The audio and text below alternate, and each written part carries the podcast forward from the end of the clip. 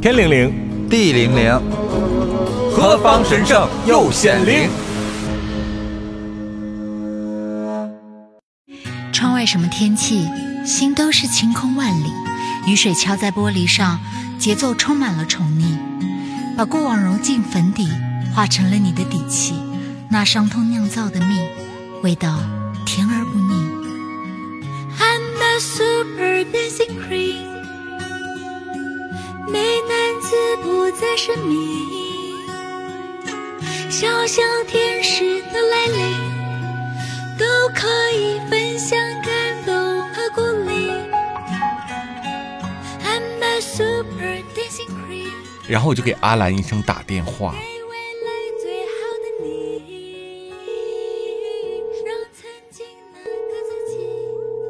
嗯，阿兰医生说，啊、那这个东西呢，它到一定程度的时候，有的人就会排异。我说排异那怎么办嘞？他就拿一根针，嗯换那种粗针头插进去，然后抽出来，一管一管都是黄色的。你知道那种黏黏的、胶状的，就像榴莲，然后加炼乳化了以后，就像流脓一样。我看他抽出来的时候，我就觉得说，哎，他说你看没事了。我当时就想问啊，就那它怎么会变成这个样子的？你打进去的透明的吗？那玻尿酸是个透明的，你怎么给我抽出来一管一管大黄脓呢？而且我们后来才知道，其实玻尿酸它的吸收周期很短，对你，打了玻尿酸可能一年之内就吸收掉了。然后呢，我也不懂哎，嗯，然后我就到处去问，到处去问也没有人给我答案，因为别人也没有看见他当初给你打了些什么。过了一段时间，哦，这边脸又开始了，鼓鼓囊囊，鼓鼓囊，就感觉有那种囊鼓感。然后又给阿兰打电话，他又来抽，他抽完了之后，你知道，左抽抽，右抽抽，哎，你打的时候可以一边三支，你抽的时候你确保两边是平均的吗？所以就是你弄完之后会有点凹凸不平。后来呢，我就去了医院。我去的医院呢，我就说怎么怎么样，然后那个医生呢说，那我可以帮你抽一下试试吗？然后那医生就抽了一下，他抽完以后，他告诉我，那个你这个是奥美定，奥美定可能有一些人的奥美定到了一定时间就会与皮肤产生排异，那有的人可能是两年，有的人可能是半年，也有的人是十年。然后我说我这不是玻尿酸吗？他说玻尿酸是不可能这个颜色的，嗯因为玻尿酸是透明质酸。嗯，它没有颜色。而且玻尿酸两年早吸收了，早他说，消掉了而且玻尿酸没有能撑过半年的。嗯，你这个是奥美定，就是我才知道，小辉，咱们过去那些年打的玻尿酸都是奥美定，都是奥美定。小辉，我觉得这里有必要给年轻的朋友做一些科学普及，就是是何为奥美定？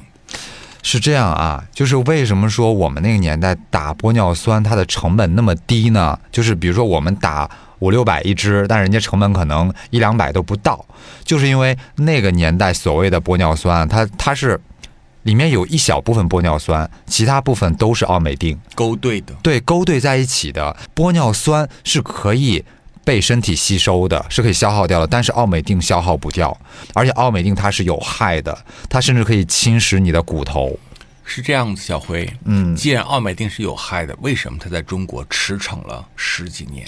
不懂啊！为什么它那个时候在中国横扫天下？你不觉得那个年代大家对于医美的这些知识非常的匮乏？而且人家把这个管子给你打开，就说是玻尿酸，你哪知道它是玻尿酸还是别的呀？反正那上面全是外国字。你也不可能拿去化验啊。而且这个东西，嗨，就是自己种下的果啊，自己要吃掉，谁让咱们去贪便宜呢？所以，当那个医生告诉我了真相之后，嗯，啊就回扣到了前几期我们一个主题，就是我去你租的房子，当时我中秋节顶了个大肿脸，啊，你说我刚做完手术，猪头一般。我为什么做手术？就是取这个奥美定。对，就是把而且你知道我取奥美定是找谁取的吗？嗯，我就找阿兰医生给我取的，因为我觉得他给我打的，他给我负责啊。我会对你负责任的。好了，行行行行，就到这儿吧。好吧，就是谁种下的果让谁去负责。那我当然得找他啦。嗯结果呢，他就说，嗯、如果你想全部取出来的话，你就要开刀。嗯他来我家帮我开的刀，因为那时候他已经不开诊所了，因为他的客户据说有上千人，他已经完完全全变成一个野鸡医生了。他就来我家，来我家，在我家客厅给我做的手术。就是他给我打麻药，然后拿出一些什么消炎的棉球，碘酒擦擦擦擦擦，然后就从嘴里面划两刀，划两刀之后，我也不知道他在干些什么，他就说：“哦，我会把这些东西给你刮出来。”嗯，然后刮不刮不，夸夸夸，把嘴里面又缝了，就操作了，哇，很危险，小辉。当然啦你，在家里做手术的话，说实话，万一你失血过多，你连个止血的空间、环境都不具备。而且你做手术一定要在无菌环境啊，你那个空气中有很多很多细菌，你把自己的这个皮肤打开，很多细菌可能就会进去，就会感染啊。那你说我能怎样？我我只能说暂时相信喽。然后他就帮我缝好了，缝好了之后，隔天我还去你家过了中秋节。对，隔天就中秋节，大家一起过中秋。嗯，然后呢，夏荷就顶着一个猪脸，肿成猪的脸进来，戴着口罩。我从你那里走之后回去，我肿得非常的严重，非常严重之后我就去医院挂号输液，然后输了大概五天吧，肿就消下去了。消下去了以后，我觉得还好，就感觉摸摸里面东西，我也不知道取没取干净，确实，但是不多了。但小辉，你知道奥美定是永远取不干净的，它不可能百分百取干净。如果是因为它不是一个固体。对，而且你它会如果说流动我往你的脸上弄一根钉子，你也许把钉子取出来就好了。嗯哎，它是一个啫喱状的、随时漂移的东西，请问你怎么取干净呢？不可能取干净。如果有人跟你说我可以百分百把你皮肤里的奥美定取干净，那一定是骗你的。对，再好的医生都不敢这样保证。你是什么时候发现有不对劲的？我跟你感觉是一样的，但是咱俩的部位不太一样，因为我打的是下巴，嗯我就觉得我这个下巴刚打完的时候尖尖的，嗯，后来怎么越来越宽呢？就往两边横向发展，越来越宽，越来越宽，而且你摸起来是囔囔的感觉。就它在里面流动。对 你的下巴，今天你的下巴尖儿在左脸，明天你的下巴尖儿在右脸。就根据我不同的睡姿来调整。啊，对，当你当你一歪头想卡哇伊的时候，你的下巴出现了折叠效果。对吧？都要吓跑了，就想说这个人是干嘛？是人工 AI 吗？为什么下巴还还能转动？啊，然后你知道小的时候，叔叔阿姨都喜欢玩一个动作，就摸小孩的下巴颏，就是我们逗猫的那个动作，摸猫的下巴颏儿。所以当时别人摸小辉的下巴颏的时候，就呈现了一种你知道电风扇的效果。就可以自由来回的摆动，然后像捏橡皮泥一样，就就就感受到有问题啦。因为那个时候我被阿兰伤透了。我已经不太相信国内的医生说的话了。嗯，我想说，韩国的这个医美行业毕竟是比咱们发展的早很多年，早十年，也成熟很多。对所以我就想说去那儿看看。然后我去韩国就找到了一个皮肤科，是我的一个在韩国生活的朋友推荐的。他说他一直在这家皮肤科，医生很靠谱。嗯，而且呢，这个医生一般不给人取这奥美定，因为又麻烦也不赚钱。对他是跟他打招呼说了很久才愿意同意取的。所以当时呢，我第一次取奥美定就是在韩国的那个皮肤科。嗯，我记得当时医生就是让我躺在那儿，他说你要怎么取？我我们这儿是皮肤科，我没有办法给你开刀，我只能说用针孔帮你往外挤。我的妈！我说。我说好，我说那就先挤，我看能挤多少再说。我想的是，万一真的挤掉了，不用手术了，不是更好吗？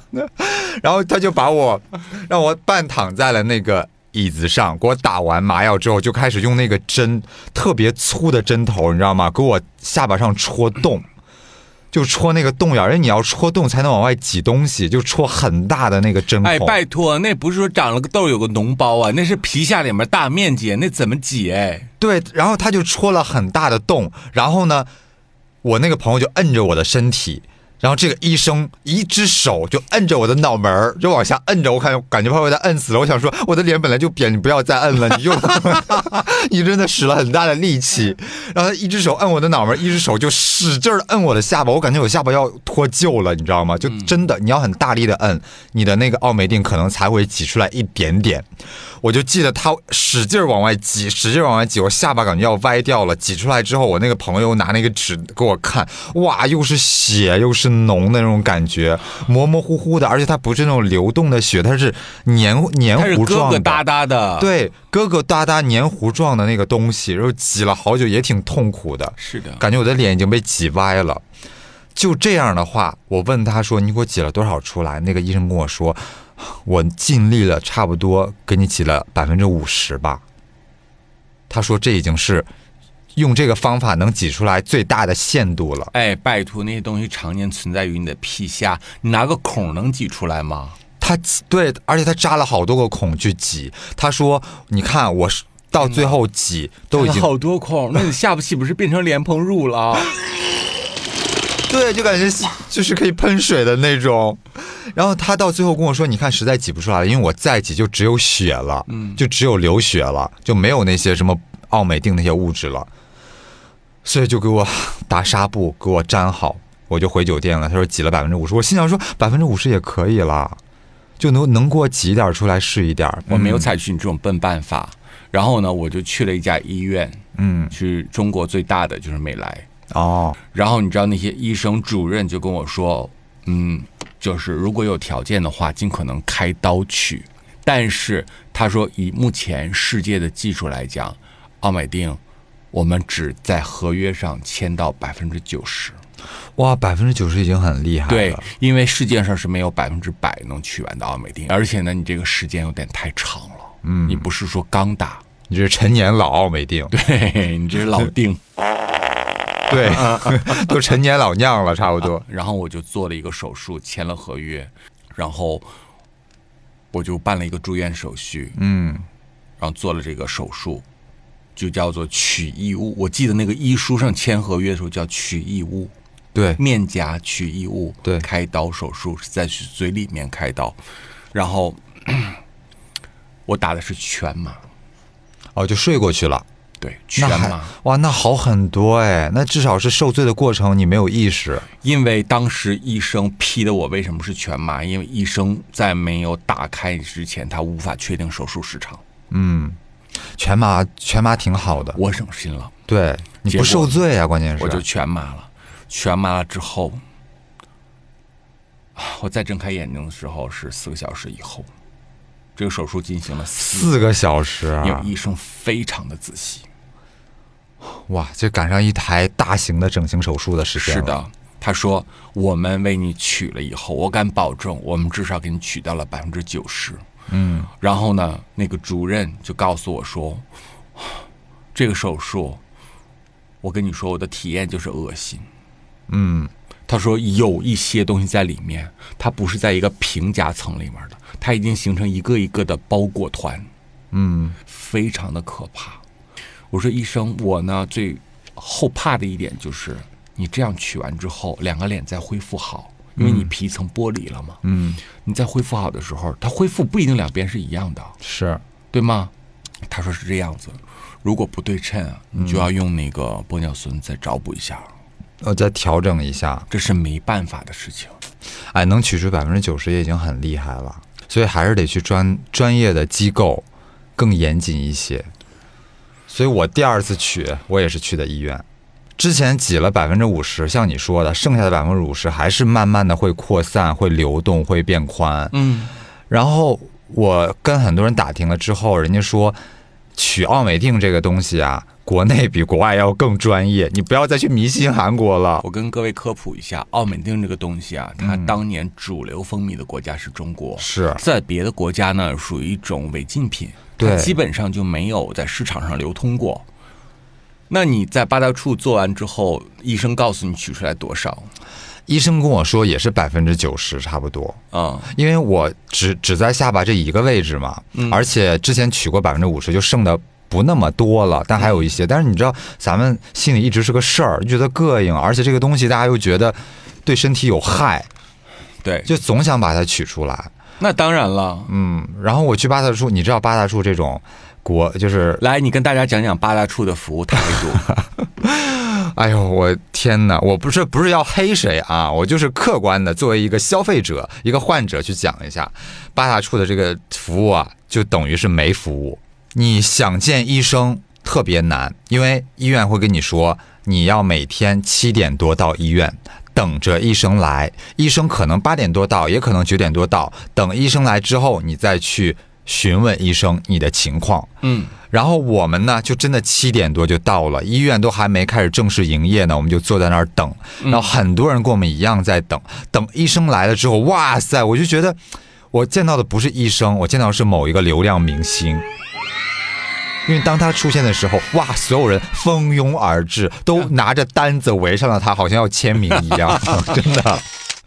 然后我就在后面挤啊挤啊挤，我就往里挤啊。我说：“哎，医生，我那个那个，帮我看看，我挂号了，就之类的。”包括后面做手术也是你要七点多来等医生的时间，我就觉得很夸张，而且医生跟你说话特别的不耐烦，就说：“哎，没事没事。”就你等三个小时，他回你拿你三秒。对，而且我当时定好了呃做手术的时间，你知道吗？我们就到了做手术那层，坐在手术室外面，我等了将近三个小时。嗯哼，因为公立医院的这个一这些时间，你只能自己去等，他们没有那么好的时间概念，说几点做就几点做，你就等前面的可能延迟了，你就一直要等下去。而且一般的人家医院不是咱们术前要做呃签一个保证书嘛？对就术前的协议书，就是你大概同意哪些风险，签一个字就可以了。哇塞，他们那儿我第一次见到这样的，你知道吗？他给我拿了一个单子，单子上写了大概有呃不到一千字吧。他说你要手抄它。啊，啊，就是你要从头到尾手抄一遍，然后后手抄合约，手抄几百字。卖身契是吗？对，我也不知道为什么，就我说我签个名不行吗？他说不行，你要手抄，我们医院就是这样的规定，如果你不同意的话，你就不要做这个手术了。呃，然后我说那我在哪儿抄呢？我我也没有桌子，因为你知道公立医院设施也没有那么全。他说你就蹲在地上，在那个椅子上抄喽。然后我就，你知道，我就蹲在地上，在那个长椅上，公就是公共那个长椅上蹲在那儿抄那个抄抄了几百字，抄了半天，签上名字交给他。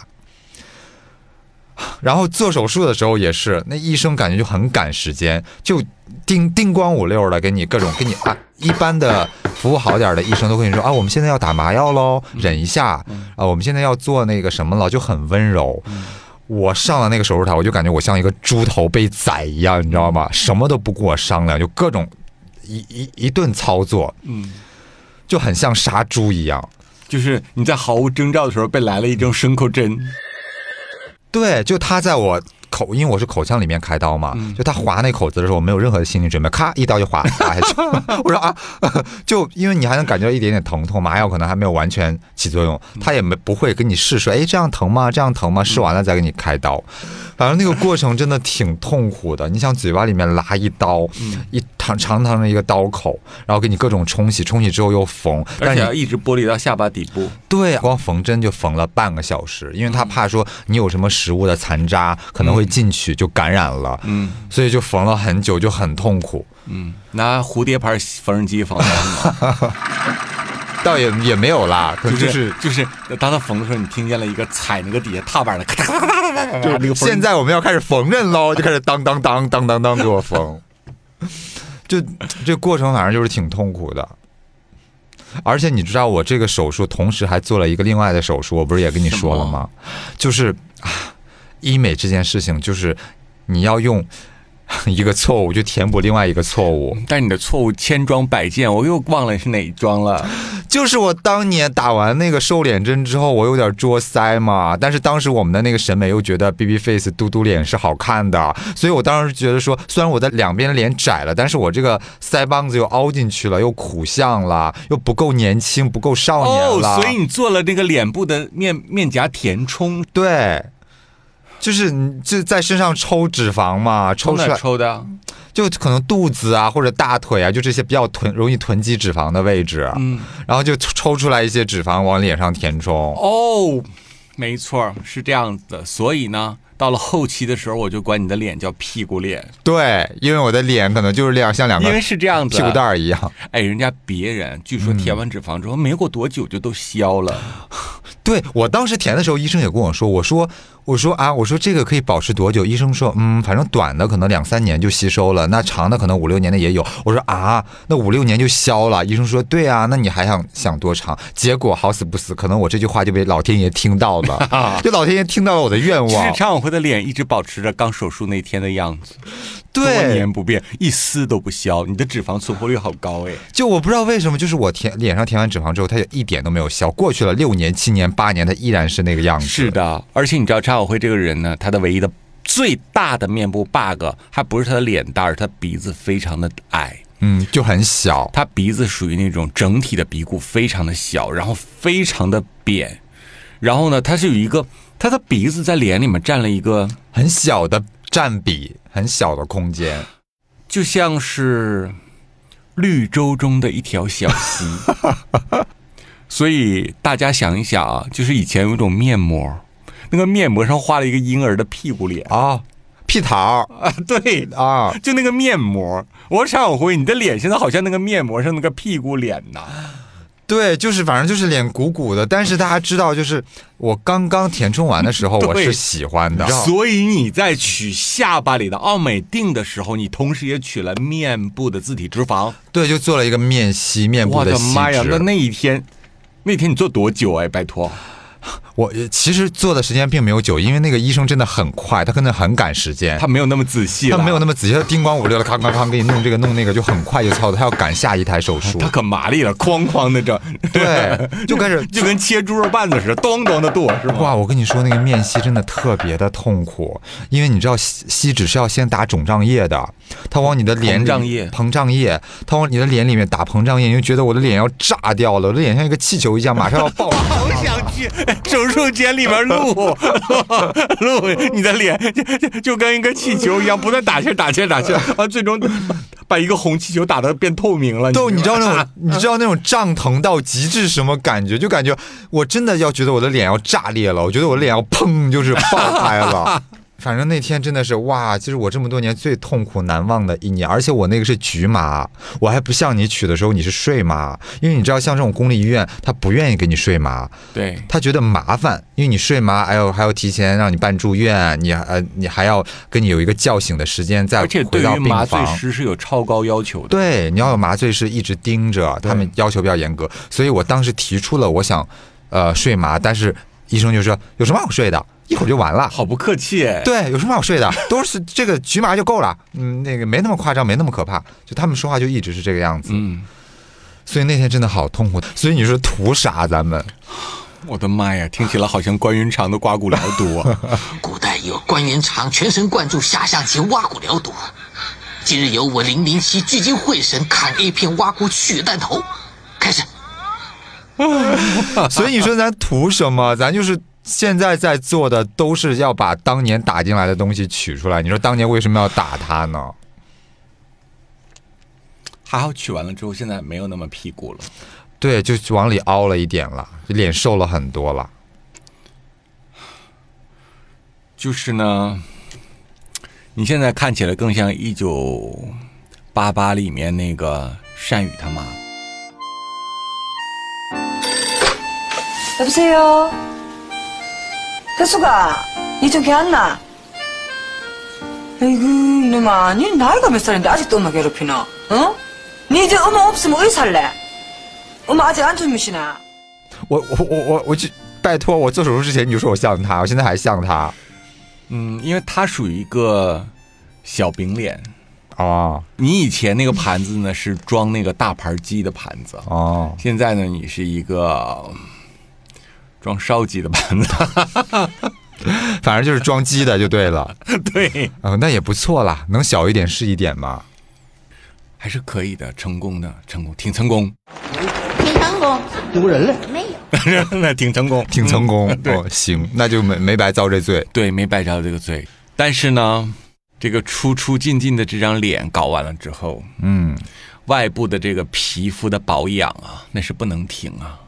你千万不可以在美容的道路上一朝被蛇咬，十年怕井绳。而且咱们又属于那种特别爱折腾的。哎，小辉，在这个医美道路上，请问谁不是砥砺前行？对，尤其咱们那个年代，谁不是蹉跎中求真知？对我们那时候信息又比较闭塞，只能是自己就是瞎子瞎子过河，摸着过河。对。然后搞完这些之后呢，我觉得这十年是一个真迹的十年。啊、就各种打针呗。对，我觉得这十年有的时候人们开始审美变化了，觉得往里面嗯添呐、什么这个东西很假，开始不往里面搞东西了。但是外部的保养变成了一个全民的集体行为，有条件人都在做，啊、针剂类的、激光镭射类的都有在做。这些对很多人来说都成了一个日常的保养了。对尤其是你有一点年纪之后，就是护肤品肯定没有办法完全满足你了。那护肤品比说实话了，护肤品据科学统计，人真正能吸收到的护肤品里面的营养成分也就百分之一左右吧。对，百分之一能吸收到百分之三都是特别黑科技的成分了。对，所以这些东西呢，我也有尝试，但是我后来就把它都给大浪淘沙了。嗯就我主要的是有几个，第一个呢是肉毒杆菌，这哦个是可能我每半年差不多要打一下的。啊、我跟大家解释，肉毒杆菌呢是一种毒素，它的医学原理是缓解。它是什么？它让你的肌肉嗯彻底的放松掉，停止了摆动。嗯这样的话，肌肉不再动的时候，就不会产生那个褶皱。嗯，它各种是这个纹路之类的。，对，它会让纹路淡化掉。对，它其实是缓解里面你过于活跃的肌肉，而且肌肉就没那么呃容易发力了。所以打多了会僵嘛。哦，但是我反正我是从当年你把阿兰介绍给我之后，我嗯那么多年就一直坚持在打瘦脸针嗯，啊。我是觉得这这个其实同样一个东西，同样是一个针剂，不同的医生打出来效果真的还是挺不一样的。差别非常非常的大。就比如说，我在国内很少打这个东西，我都是去韩国打。嗯，就是韩国，咱俩好像是一家医院，那是你介绍给我的。对，就是我现在那家医院做皮肤，后来推荐给夏荷的。嗯，然后呢，我就秉着一个试试看的心态，因为那家好像皮肤管理中心确实口碑还是可以的。还可以，于是我就找了你的那个 sales Vicky。嗯，当我坐下来看到这个你 Vicky，他是个广东人对吧？呃，差不多那啊福建吧，福建人。好，我坐在那一刻的时候，我就很想骂你，咋啦因为是这样子，？Vicky 对你服务不好吗？？他服务非常的好，很客气，很细腻，很周到。嗯，但是呢，我就在底下，我是常小辉，我来这里做皮肤，不会做完以后就跟他一样吧他怎么了？他皮肤？Vicky 的脸好像被福尔马林泡过。啊，Vicky 的脸你知道，就是我，他坐在我面前，就我感觉到说，Hello 刘子晨，刘宝宝你好。对，他也，哎呦，他跟我做过同一个手术啦，就是当年风靡一时的脂肪填充。但是你知道，女生填可能填的位置更多一些，包括额头啊、脸颊，因为我毕竟还只是填脸颊。我已经不知道对面这位美眉的这个骨头在哪里了，就你看不见她的任何骨头，就是你知道，她就好像是一个过期的果冻。就整个就是囔囔的在那儿，而且感觉脸上还有流动感。然后那个眼角开的呀，就是后面到太阳穴，哦，那 哇，那能看到太阳穴也够厉害的。是什么隔开了他两只眼睛呢？嗯 是假的，不能再假的，里面那些东西一看就是人造的。嗯，那鼻子，你知道，哎，什么东西都有可能以假乱真，唯有鼻子真假一眼就能看出来。是。哎，Vicky，所以我看着他这张脸，我就想说，常晓辉，你把我骗到这里来，弄完之后我是不是就跟他一样？对我就是要害你。我花了数十年时间都没能赢得他的心，你到底用了什么样的手段让皇上那么爱你？我就是让你天天那么毒舌，就把你送到这儿来，给你改造出来，就跟 Vicky 一模一样。对，但是还好呢，它是一个皮肤管理中心，它不是一个整形中心。嗯，所以呢，只不过这个服务员呢，他是一个 AI 人，他是 AI 智能，对，它是橡胶做的，嗯，就是劣质橡胶，好吧？做的不太对称。但人家那儿做皮肤做的确实还行啦，做皮肤做的是真好，是我目前所有做过皮肤最好的地方。而且那个医生打针的手法非常好。我跟你说，在那里打的保妥适，嗯从来不僵，一天都不僵。对，在国内，我之前打完之后，阿兰打完之后，你就笑不出来，在他那儿你就感觉不影响你任何的表情。对，咱们那个医生经验就很丰富，他以前是男科的，他以前是男科干嘛？切就割割包皮什么的，切痔疮，嗯，类似这种 哦嗯所以就经验很丰富嘛，就学医的嘛。所以他在帮你做的时候，其实就跟当年割痔疮时候看一个大屁股没什么区别，是吗？对，他把你的脸看成了屁股，把你的下巴看成了包皮。哎，那你说，咱们刚才把人家这个 Vicky 啊这么 吐槽了一番，说人家这儿假那儿假，但你说他自己能意识到吗？你不是有他微信吗？你不是也有吗？你又想你又想给我挖坑，你要问你自己去问。嗯，或者你你跟 Vicky 说，Vicky 你家有镜子吗？Vicky 我送你一件礼物啊，是岳阳寄寄给你的，打开打开之后是一面镜子，看到了自己嗯，上面写了个风月宝剑，魔镜。又看了一个骷髅，照着照着就死了。因为我在想一个问题啊，就是如果自己去做这些项目，肯定是自己要做成自己喜欢的样子。那他做完之后，自己是肯定是满意的，他不会觉得说自己是夸张的。那同样的同理，如果套在我们身上，会有这样的情况吗？就我们觉得我们自己做的倍儿自然，但其实人家一看说，哦，一定是不一样的，小辉。嗯首先，Vicky 他知道自己有做过，但他真的不觉得自己有那么假，嗯不然人家也不会每天自拍，对吗？还有，我们见过比 Vicky 还夸张的很多人，人家天天跟别人说，我从来都没有整过，哦，但是他为什么敢这样讲？就是因为他觉得好自然啊，不可能，我只要嘴巴硬一硬，你们就不会发现。所以就是在他们的眼里，所有整完的东西，基本上它一定是有点痕迹的。哦，确这个确实，对他不可能跟不整的人是一样的。你至少那个表情的活跃度是不一样的。嗯然后呢，所有人对自己都有滤镜，嗯，因为所有人看见的自己都是那个家里面化妆镜上的自己，那个是有灯光美化的那光打的贼匀。哦。但是现在把镜中的自己当成自己的人，哦，已经算有良心的了。很多人现在认为是美颜之后那个自己是真实的自己。对，他觉得自己我跟你说，小辉现在很多，你拿一张单反相机去拍一张，很多人你不修，把直接把照片给他，他会觉得你的摄影技术很烂。为什么？嗯，因为单反没有美颜这个功能。而且我跟你说，我这个体会更强烈，你知道为什么吗？嗯因为我拍跟大家拍照片，经常帮大家修照片儿。哦，这个是你一个高尚的人格和人品，我做不到。对我跟大我跟大家拍合影啊之嗯类的，就是我拍完之后我会修每一个人，然后当我修完发到群里的时候，每个人都说啊我怎么那么难看啊，你也不帮我修一修。我说我真的帮你修了。就是我说不信，你看你原图是什么样子，他们才相信我，我给他们修了，不然的话，他们就以为那个是原图，而且没把他们拍好看。就每个人对自己的外貌判断这么不真实吗？如果你觉得自己是一个九十分的美人，嗯可能在别人心中你是六十分，就是刚刚及格。如果你觉得说我这人也不差，我至少能打个七八十分，可能在别人心中你就是五十分。嗯嗯，就很确实有很多人这么自信了。就每个人对自己容颜的判断和别人看见的都是不一样的。嗯那么整容就更是一个很凸显的问题。大多数整容的人不觉得自己有很假，但别人就觉得你很假。所以小辉，就像你刚刚说的是，那别人看咱们是否也会有这样的效果，觉得说你们是有不自然的地方的，但是我们还觉得自己自然的不得了。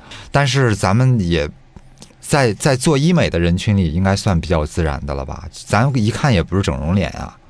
而且我跟你讲，我真的我觉得自己很神奇的一点是什么，你知道吗？不光是身边所有人不觉得说我有动过什么地方，连过海关的机器都不觉得我有动过什么地方。就我不那管是因为过海关那个海关的那位警长，他真的不知道当年我们在天桥上拍的那张照片。不是，人家是 AI 智能啊，现在都是都是都是电那个电脑的了。就是我不管是我今天又打了这儿，明天又打了那儿，我过海关永远是一秒过，我从来没有卡住过，都是一照就是我本人一秒过。因为看你本人，绝对不会想象到你脸值好几百万。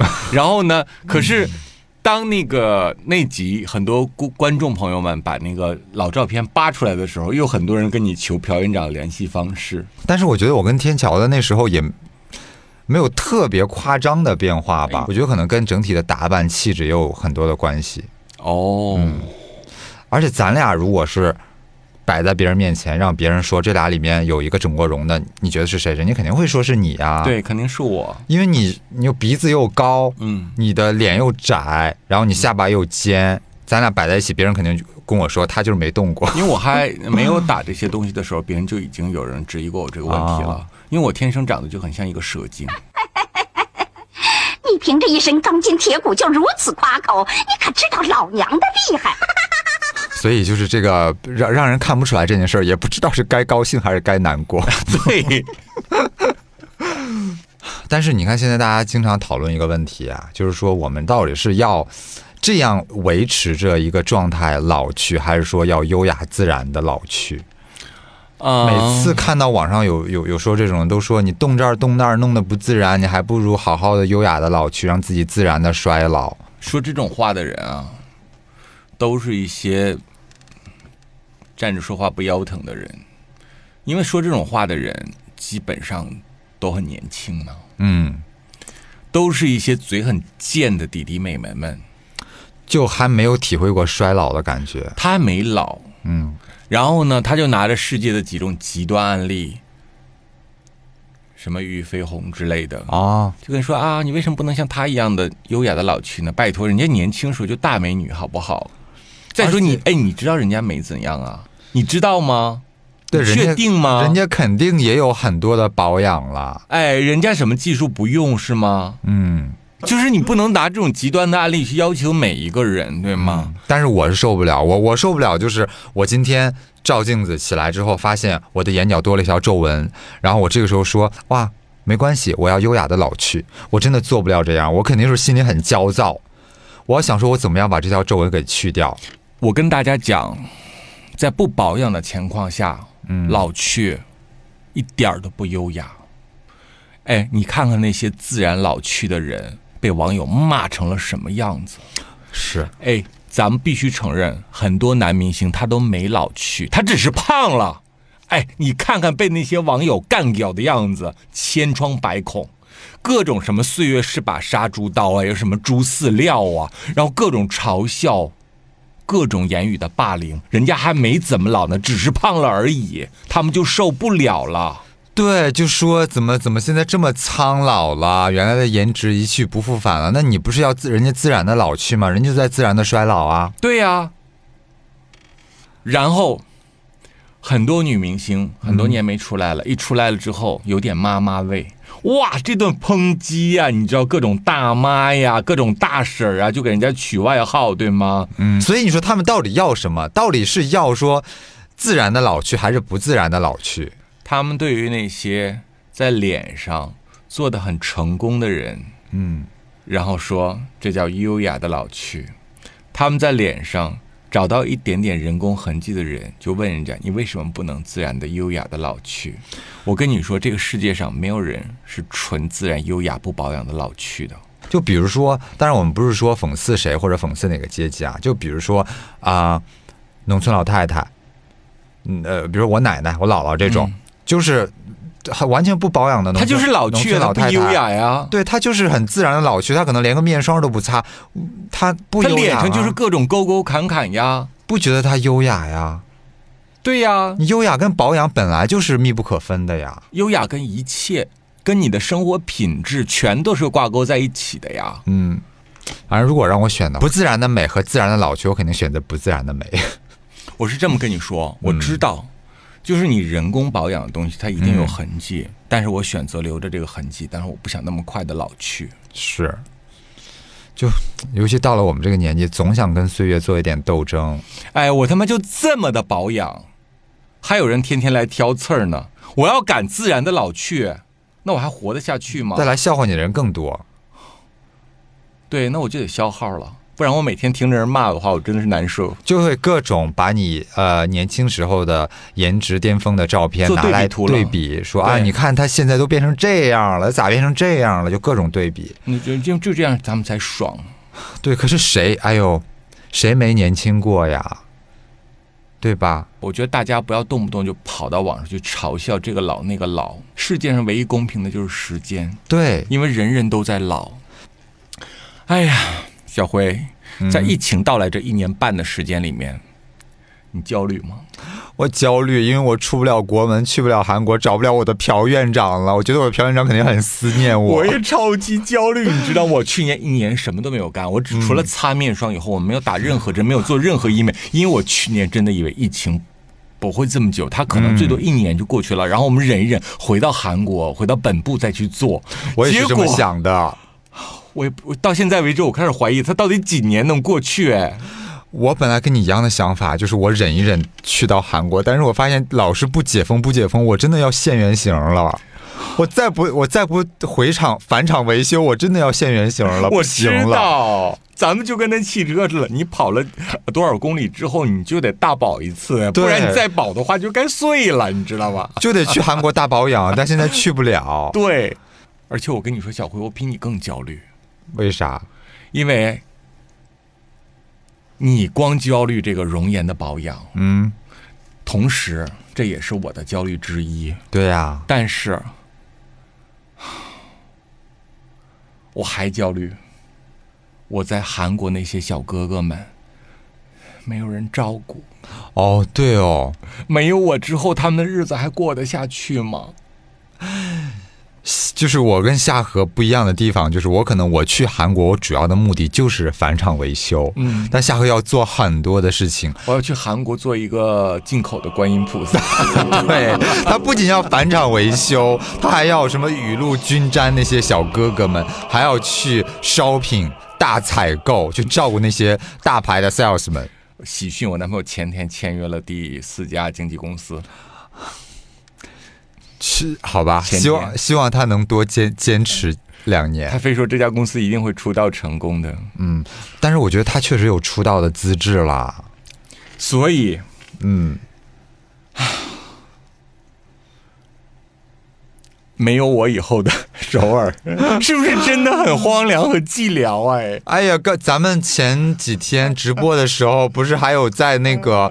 韩国生活的粉丝过来连线嘛？说明洞都没人了。对，你说，哎，因为去过首尔的听众应该都知道啊，明洞是咱中国人去韩国最爱去的一个地方。嗯，明洞没有人，就代表说哪儿哪儿都没人了，连明洞都没人了。你想想得有多么的，就代表飞机场、火车站都没人了，那就哪儿都没人了。飞机场确实没人了，飞机场的免税店都撤了。我听完之后，当时心好痛。咱们的 Vicky 都要回来了，现在呢，一年半的时间，中国人都不能去韩国。那么韩国很多店都倒了，韩国很多店即便没有倒，它也不需要中文服务员了。是，所以很多过去在韩国工作的人都回来了。果冻姐 Vicky 也要回来了，是吗？嗯，回来干嘛？回来投奔你呀！别啊！我要投奔你，呃，给你让你看一看他现在脸有没有变得自然一点，还是投奔小辉吧？我觉得 就跟我更他的脸跟我更投缘一些，是吧？对，我觉得他，你感觉你你们更像是一国人，我们更像是姐妹。对，唉，我就听见了很多这种传闻，我就很心痛。因为疫情期间，其实大家都不好过，不能去装修的我们。最近也都熬不住了，熬不住了，不然真的要现原形了。我在国内打热玛吉了，我也没来打的，我也打了。我是你打完之后，我自己又又踏上了你的这个脚步去打。因为热玛吉真的很有效，我觉得不打不行哎。我这是第一次打，还没有看到效果。我第三次，因为热玛吉它一年只需要打一次，小辉，它主要是功能刺激你肌肤底部的胶原蛋白再生，这个真的很有用。嗯啊，然后。我在国内还学会了一个东西，叫嗨体。我打那个颈纹，打颈纹的那个哇，颈纹这两年特别火的。哎，我也需要打，我觉得有点用。嗯，因为以前我特别不满意我的脖子，我脖子非常的细长。嗯，但是我脖子细长的脖子上，你说你你你给我来两道纹干什么？莫非那我上辈子勒死的印记？有可能上辈子嘴太毒了，被谁勒死了？对。我是不是在慎刑司里面被悬梁自尽了？齐老爷，齐老然后被打入冷宫之后，自己忍受不了冷宫的寒苦，自己自杀了。不然我怎么会有两道重重的颈瘘？从小就有，越来越重。然后有一天我在直播间里面就吐槽，我说叔真的。哎呀，我说我我知道我怎么死的，我上辈子是吊死的，不然我不会有两道颈纹。然后底下跟我说，我也是吊死，但是我现在没有，赶紧打海底，打海底，打海底，就刷屏。我说什么东西啊？等我打完之后真的有效，结果我就打海底，我已经打完了三次海底了。嗯然后我觉得我现在，哎，是真的有效果，它至少不往里凹了，真的有效。就是你不可能说连一点痕迹都没有，不可能到那个程度。那毕竟是皮耶。对，但是真的是。它不凹了，因为我见过你打之前的样子，现在真的就两道大褶，现在现在就是两个细很细很小的纹路而已。哎，小辉，你不觉得吗？有颈纹是真的显老。哎，你的脸搞得溜光水滑的，对吗？你还能擦粉，然后结果你那个一低头以后，哇，别人觉得说，看你这个脖子，其实你也三十几岁了吧？对，但但是颈纹这个东西，你知道吗？它真的是遗传的。我从小就有，就有的人可能五十了还没有颈纹，对，有的人就是二十岁就有颈纹了，它就是就是一个遗传，没有办法。反正我我从大概从去年下半年开始，我也扛不住了。我也是在国内做了一些项目，一年半嘞。对，就是实在是忍不过去。你想，咱们常年做医美的人，怎么能受得了这么长时间不做项目？所以我也打打一些，从去年下半年开始，年底开始吧，打打一些水光针之类的。嗯，然后今年开始做了热玛吉。哎，你觉得水光针有效吗？我觉得它有效，但是非常的短暂。因为有一段时间我就打了一两次水光针，我觉得水光针太短暂，然后我就去韩国换成了丽珠兰。哇，丽珠兰，丽珠兰，你知道吗？千万不要被这个美丽的名字欺骗了。我跟你说哦，头悬梁锥刺股，巨疼无比。我跟夏荷是都是在韩国一一家皮肤科打的哇。我跟你说，小辉，我是一个超级能忍疼的人。嗯。我打丽珠兰的时候，有一次他不给我一个泡沫玩具吗？嗯，我把那个泡沫玩具给钻碎了。那你劲儿也是够大的。哎呀，那个你钻碎很难，就靠一只手。对，我觉得我的手劲儿可能都碎不了。他给我个东西，让我拿攥着。嗯，我把玩意儿给抠碎了。那是真疼啊，没办法。丽珠兰真的是我打过针剂类的项目里面最疼的，太疼了。对，那玩意儿毕竟是那个。三文鱼身上提取的，嗯，太疼了。但是我觉得啊，水光针、丽珠兰，嗯，都是有效果的。尤其丽珠兰是有效果的，嗯，就是你打完之后，你皮肤真的是像擦抹了粉底一样特别均匀。但是太短暂了，它它但是太短暂了，就是你这个投入回报比太低了。你想，你打你打完之后，它只能保持，我觉得啊，只能保持半个月。你这半个月里面还有一。还有一半时间是在恢复淤青，感情一一个月里面就每一周，对，你就受那么大的罪，就好看个一个星期。哎呀，但是啊，我们要跟所有的听众朋友们讲清楚，嗯，上述这个可以说是中国医美史了，是。也许很多环节你也参与过，嗯，也许很多小朋友们想参与，现在还处于观望的状态之中。但是防老要有一个基础，防老首先你不能胖，啊，因为如果你发胖了，你整个身体就全毁了，一胖毁所有，而且胖真的就真的是显成熟。我觉得好好的保养你的身材，只要你能够长期保持。纤瘦不胖，你一定会比同龄人年轻。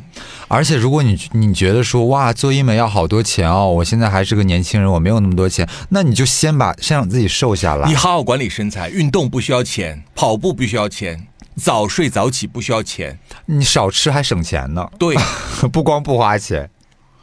哎，小辉，你不觉得吗？嗯，一个人如果他从来都没有胖过，他老得慢，是，他皮肤松的慢。对。真的，我 我就我就有一个朋友，之前是个胖子，后来减下来的。然后他每次吃饭都特别爱表演，就是拉脸的那个环节，就这皮肤一抻，真的抻出来老长了。对，我认识一个男的减了八十斤，嗯，他每天必须健身，他只要有超过一个礼拜不健身，你知道吗？他的肚皮一扯，跟他妈蝙蝠一样。我能想象到那个画面。他必须天天健身才能保持那个皮啊，就是还好，因为他过去二百多，他现在一百二，哇，那真的是没少减啊，减了一个人出去啊。减了一个女生出去，但是没有办法，他皮就是松。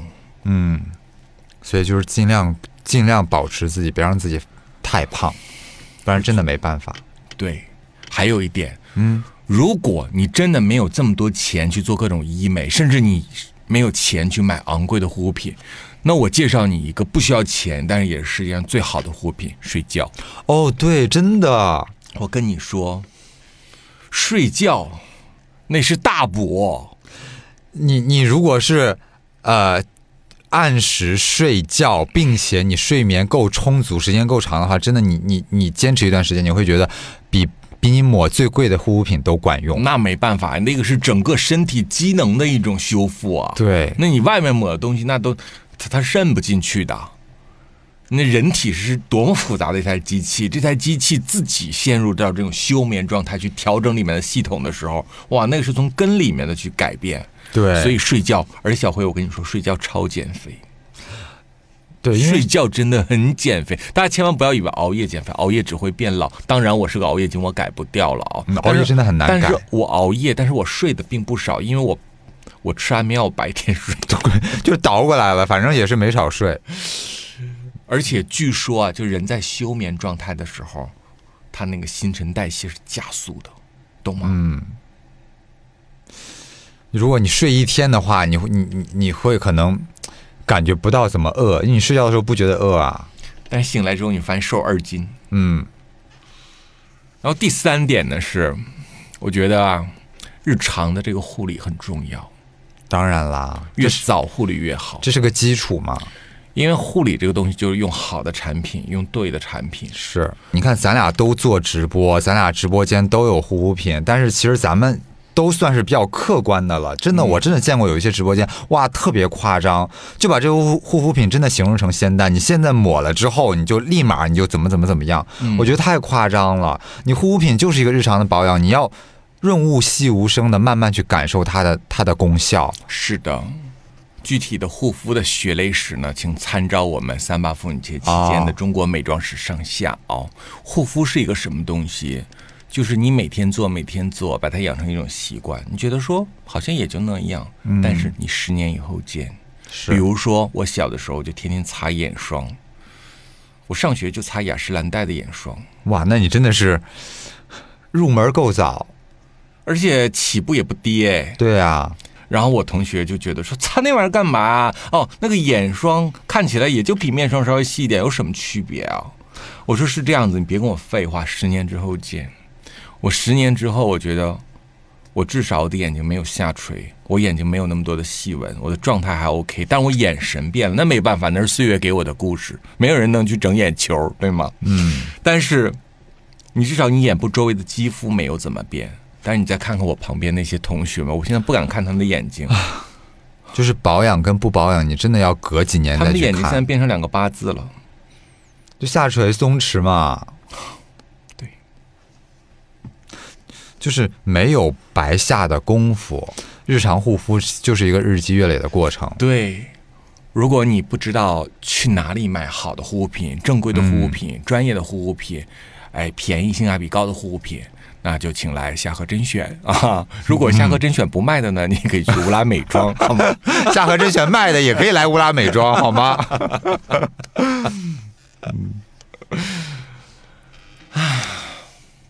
美丽呢是一种天赋，嗯，小慧，美丽是不是也是一种资本？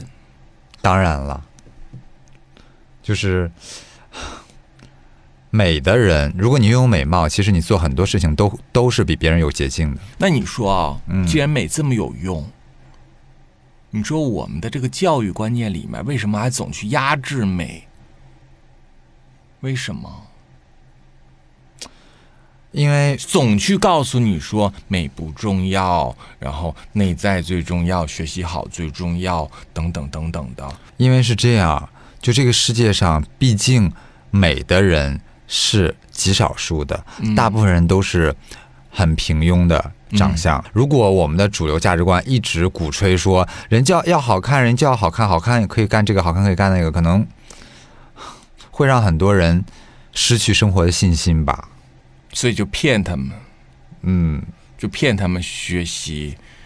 学习确实可以改变命运，嗯，但是呢，你其实小辉，就他们说这句话的时候，他们哪来的自信？就是美人不学习呢？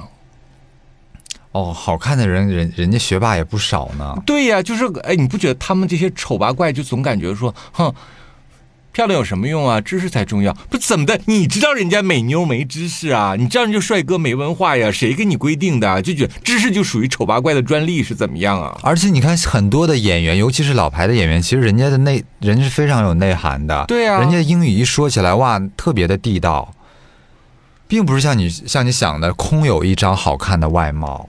然后呢，小的时候到现在为止，我们的主流价值观还在强调心灵美这件事情，对吗？嗯，但心灵美也很重要啦。是这样，小辉，你告诉我怎么去区分心灵美和不美呢？我不懂哎。就是心灵美这个东西，确实没有办法一眼看看出来，我们又没有透视眼。所以，我我搞不懂心灵美来怎么区分呢？就人人都在那块儿，动不动就上纲上线的，就是说，哦，重要的是心灵美，重要的是有内涵。嗯，我觉得你能跑到人家美人的照片下面留言说美不重要，重要的是有内涵，我觉得你丫就够他妈没内涵的了。这这倒是，你要是能有一点点的素质，你都不会来说这种酸话。就对人对己两个标准嘛，就给自己找平衡嘛。就是美是真的很有用，但是呢，有我们也承认，啊、盛世美颜这确实是凡人羡慕不来的东西。是，但是呢，我们可以在自己的基础上，尽量让自己我们让自己比自己过去更漂亮，对。我们自己越来越漂亮，这个是我们可以做到的。我跟你讲，很多人真的，网上很多人这么说：身体发肤受之父母，我们不要这这，我们的皮肤来自父母，我们的外貌来自父母，我们要自信。哇，我想说，这这怎么还有那么迂腐的一个概念啊？就是父母没没有把我生好看，OK，没关系，我们也不会去怪父母，因为他们毕竟是我们的爸妈。但我们可以通过自己的努力，不是，你可以身体发肤受之父母，你管不了别人，对呀、对吗？你可以丑的很自信，对吗？那没人管你啊。人家整容了，你去跟人讲道理说身体发肤受之父母，哎，你怎么知道人家父母不同意呢？人家说不定父母还支持呢，关你啥事儿啊？更何况这张脸要跟自己活一辈子的，自己把它变成什么样子，我觉得还是应该要自己来决定。当然，啊，这张脸只跟他的命运发生关系，我们都是一个旁观者。当然，所以呢，我觉得我们如果真的自信，就要承认美的重要性。美能干太多太多的事情，美能让别人无缘无故的爱你，嗯，美能让别人发现你。别人只有发现你的美，才能发现你的内涵，发现你的智慧。当然，对，然后美是可以直接换钱的，因为美是一种世界上超级稀缺的资本嗯，啊，所以很多人什么都不会，他就因为长得好看，所以他就拥有了超高的流量，这很正常。我们就是一个以貌取人的社会，我觉得我们没有必要回避这一点。我们不要回避这件事情嗯，啊，就是我们不要整天指着很多偶像明星说啊，他也不会唱，他也不会跳，他也没有演技。说实话，你不用费这个话，他因为是长得好看，他因为年轻漂亮。而且别人一发好看的照片，尤其是明星，你又开始在那儿敏感说他又制造外貌焦虑啊。没有任何人可以制造焦虑，只有你自己能够给自己制造焦虑。我们要正确的面对美，我们要懂得尊重美。是，然后呢，美是一个人生非常雄厚的资本。嗯，有的人的智慧不高，让自己的美貌转瞬即逝。对，二十岁没了，他的美也就没有了。有的人呢，我觉得内心非常的丰富，他的美伴随他很久。他十几岁有少女的美，二十几岁的时候有青春的美，三十几岁有成熟的美，嗯，四五十岁还有优雅的美，那就是跟他个人的修行有关了。啊，美真的非常非常的重要。然后我们不要去责备任何人是以貌取人，因为你也是以貌取人。是，对吗？如果你为了容貌而焦虑，你可以试着去改变它，没问题的。记住，容貌焦虑是不自信导致的，他真的怪不到别的帅哥美女。面对其他的帅哥美女，我觉得我们应该像呵护花朵一样的，至少充满善意。当你对别人充满善意的时候，你会发现，你的样子比疾言厉色时美了许多。来，让我们在这里跟所有的听众朋友们说一句：祝你们越来越美再见。